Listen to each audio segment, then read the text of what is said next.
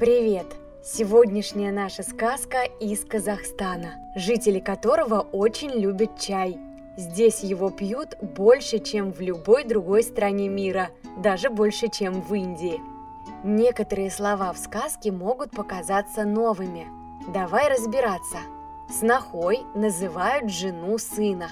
То есть родители мальчика могут называть его жену сноха, а девочка сама будет снохой для родителей своего мужа.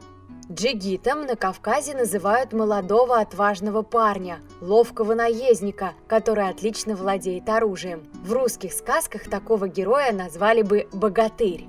Аксакал – это старейшина, почтенный человек.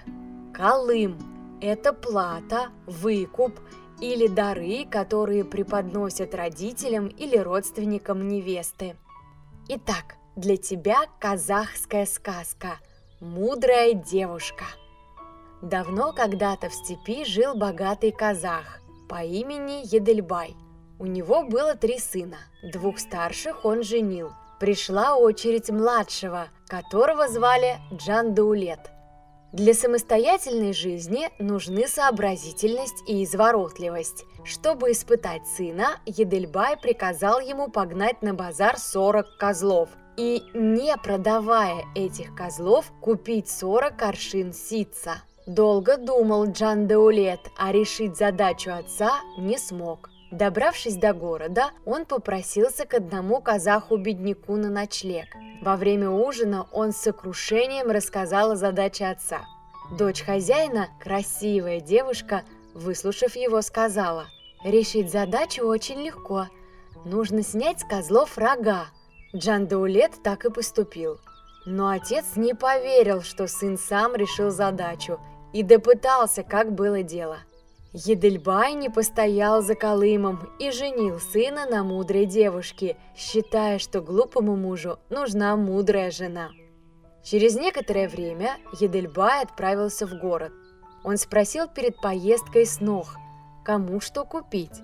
Старшая попросила купить ей сундук с зеркальными стенками внутри. Средняя – ковер с красивым узором, а младшая сказала, «Мне подарков не надо, об одном прошу – Возьми эту сумку и, не рассматривая, что в ней находится, привези обратно.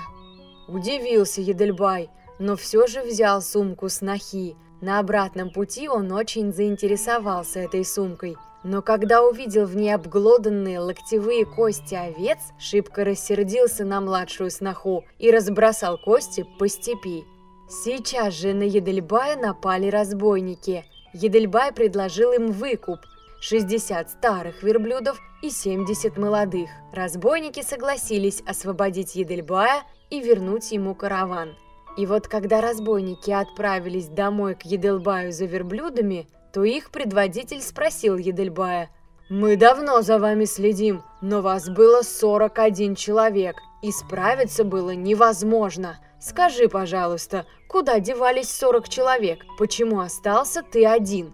Только тут Едельбай понял, что кости в сумке были волшебными. Сорок костей казались разбойникам людьми, и напасть они не решались. Когда разбойники явились за выкупом, младшая сноха поняла, что случилось. Она позвала к себе 60 аксакалов, и они решили не давать разбойникам выкупа, а на выручку Едельбая послать 70 лучших молодых джигитов.